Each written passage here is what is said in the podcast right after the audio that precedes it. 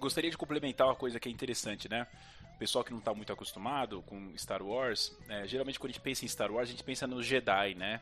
Na, na, no sabre de luz e tal, né? E tem uma figura bastante importante que é o Darth Vader, né? É, acho que o Nakamura vai falar sobre o Darth Vader, né? Deve citar alguma coisa sobre ele. Mas só para vocês, só para vocês entenderem, né? O, quando a gente fala de Sith e Jedi, é como se fossem lados opostos aí de uma do que, do que no universo Star Wars a gente chama de força, né? Tem a força, que é uma coisa mais assim, mais é, metafísica, né? E tal, e os Jedi são muito ligados com essa força e tal. Então, basicamente falando aí para quem não está muito acostumado, para quem assistiu o filme assim de tabela e tal, o lado bom da força, né?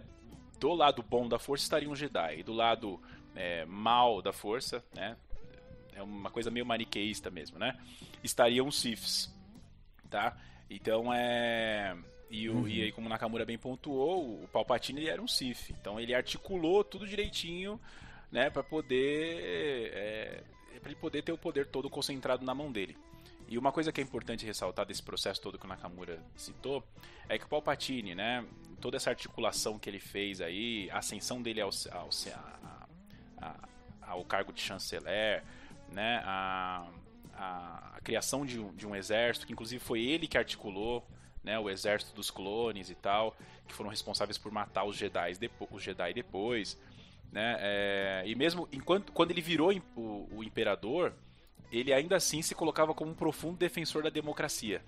Né, então ele sempre passa, né, a gente pode fazer alguns paralelos com a nossa realidade, assim, né, essas pessoas, essas figuras históricas que, que na verdade querem concentrar poder na mão delas é, mas se falam, se dizem como né, defensores da democracia e tal, ou grupos, né, que se dizem profundamente democráticos, mas no fim acabam é, se utilizando, né, das instituições democráticas para atender interesses próprios, né, desses grupos e tal. E, e uma coisa só que eu queria pontuar, Nakamura, que é legal, o pessoal entendendo, né, o paralelo que a gente quer fazer com a nossa uhum. realidade, é que a principal estratégia do Palpatine para ir minando a República, né, e minando e descredibilizando o Senado Galáctico, era criar um estado de exceção. Né? Então ele foi é, criando intrigas, ele criou separatistas, criou uma guerra entre separatistas e não separatistas, criou um exército para isso, né, começou a criar né, rumores de que a República, né, corrupção na República e que a República não estava dando certo, o Senado era corrupto, etc e tal. E ele cria um estado de exceção que faz com que, é, assim, do qual surge um contexto é, de que favorece né, a concentração de poder na mão dele, enquanto chanceler.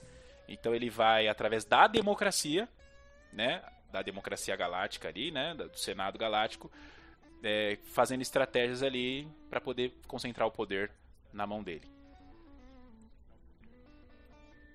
Exatamente. E é esse, essa, essa parte, assim, é de extrema importância, né, para a história dele.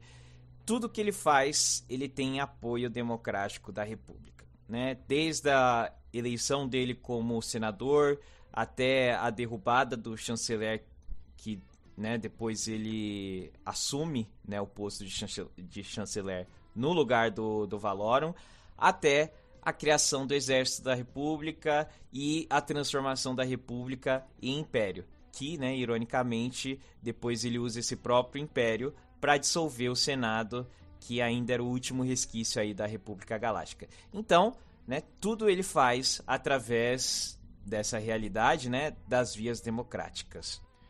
E, e eu, vou, eu, vou, falar do Darth Vader então, Nakabura? Só porque eu queria apontar um negócio que é importante. Quando, pontue, quando a gente pensa no Star Wars, né? É, para quem assistiu mesmo, mas para quem não se aprofunda no universo do Star Wars, ou para quem assistiu os três primeiros filmes ou essas prequels, né, que foram os três os filmes que lançaram, foram lançados depois, mas que na linha cronológica vem antes, é, a gente vê, a gente pensa o Darth Vader como vilão, né? Uhum. E na verdade o Darth Vader ele foi, né, na, no último filme da, da primeira da, da sequência mais recente, que é a Vingança do Sith, é, é mostrada né, a transformação dele em Sith. E é o Palpatine que articula também a transformação do Darth Vader em Sith, né? Que ele era um Jedi, né? O Anakin Skywalker era um Jedi e virou depois um Sith. E então o que eu queria mostrar é o seguinte, né? É, o grande vilão do Star Wars não é o Darth Vader, né? O grande vilão do Star Wars é o Palpatine, né? porque foi ele que, que destruiu a República, ele que né, fez renascer a Ordem Sith, ele que treinou o Darth Vader e tal. Então, é, e é, no último filme lá, no episódio 6, é, né, é, é, ele que é o derrotado, né? Então, o Darth Sim. Vader mata ele, né?